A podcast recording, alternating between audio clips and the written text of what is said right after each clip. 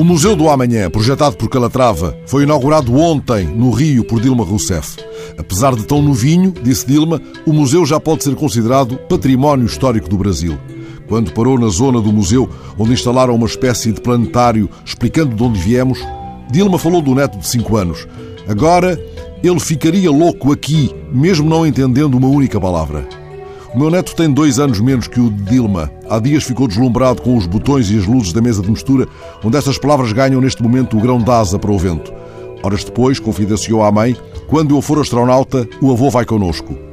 Enquanto caibo no amanhã do meu neto, vou catando do incerto hoje o que merece uma ideia feliz de museu. Há um Museu Nacional de Poesia em Belo Horizonte. Esse museu, que se anuncia na montra eletrónica como um museu de asas abertas, lança já este domingo mais uma edição das designadas Sementes de Poesia. O mote é dado por um poema de Onjaki, aquele que enche de luzes uma escuridão bonita, aquele cujos ontens já vinham cheios de amanhã, e nos foi apresentando uma avó 19 num livro em que alguém chamado Espuma do Mar avisa o velho pescador saído da canoa na escuridão de sombras: Cuidado, mais velho, o mar está cheio de águas salgadas, são as lágrimas dos que já morreram recentemente.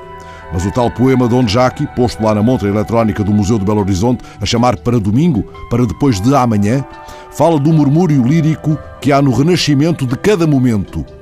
Lembrei-me, entretanto, que no anteontem, não muito remoto, esteve para haver em Curitiba o Museu Nacional da Poesia, a que seria dado o nome de Paulo Leminski, que tantos amanhãs encantou. Digo assim, sublinho, para distinguir de outros amanhãs. Os dele não cantam, não cantavam, porque ele os dizia assim: O que amanhã não sabe, o ontem não soube. Nada que não seja o hoje jamais houve.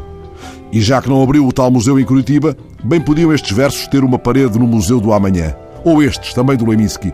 Depois de hoje, a vida não vai mais ser a mesma. A menos que eu insista em me enganar. Aliás, depois de ontem, também foi assim, anteontem, antes, amanhã.